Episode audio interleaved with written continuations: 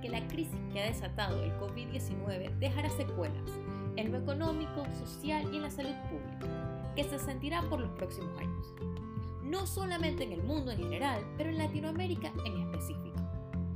Según el último informe de la Comisión Económica para Latinoamérica y el Caribe, CEPAL, para el final del 2020, la economía latinoamericana va a haber caído un 7.7% y la región tendrá una tasa de desempleo del 10.7%, lo que según la ONU significa la peor crisis económica que ha visto la región en 120 años. A pesar de que esta perspectiva es un poco más optimista que la presentada por este mismo organismo en julio, esto convierte a Latinoamérica en la región más golpeada por el COVID-19. Es importante recordar que Latinoamérica ya venía pasando por un proceso de desaceleramiento económico que arrastraba desde que se acabó el boom de los commodities. Desde el 2004 al 2019, la región solo había crecido en un 0.3%. Según la CEPAL, el Caribe será la subregión más golpeada, con una caída del 7.9%, seguida por América del Sur con una contracción del 7.3% y después Centroamérica, con un crecimiento negativo del 6.5%. Los países más afectados serán Venezuela, Perú, Panamá, que su economía decaerá en un menos 11%, Argentina, Ecuador, México, El Salvador, Cuba, Bolivia y Honduras. Esto coincide con un reporte de la agencia de ratings SP que explicaba que las economías de servicios serán las más golpeadas, mientras que los países que dependen de las exportaciones de materia prima, como Brasil, han visto números más optimistas debido a los precios de los commodities en los mercados internacionales, gran parte a la nueva demanda de China.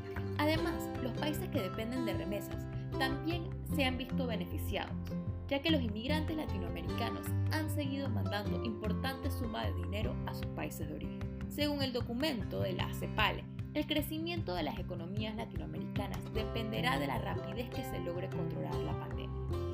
Pero el organismo prevé que puede rondar solo en el 3.7% para el 2021. La recuperación económica no va a ser igual para todos los países. Según un estudio de The Economist, los países con las deudas externas más elevadas serán quienes más le costará recuperar sus niveles de crecimiento previos a la pandemia, ya que los gobiernos tendrán menos margen para poder implementar los programas necesarios para seguir apoyando a sus empresas. Según este estudio, Argentina, Ecuador, México y Venezuela tienen el pronóstico más oscuro y no verán un repunte económico hasta el 2023 o el 2024 mientras que países como Uruguay, Chile, Panamá, Colombia, Costa Rica y República Dominicana podrán recuperar su nivel de crecimiento prepandemia en el 2022 debido a su solidez fiscal que les permite más capacidad de maniobra. Según la BBC, Perú ha sido el país que más dinero se ha gastado en combatir la pandemia. Ya ha destinado casi el 9% del Producto Interno Bruto para este fin, seguido por Brasil, Paraguay y Chile.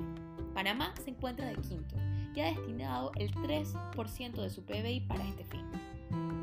Sin embargo, hay una diferencia notable con los montos que ha destinado los países ricos. Mientras que Latinoamérica ha destinado un promedio del 2.4 de su PBI para combatir la pandemia, las economías más importantes del mundo han destinado alrededor del 6.7%. Al final, solo veremos un crecimiento económico a medida que se controle la crisis sanitaria.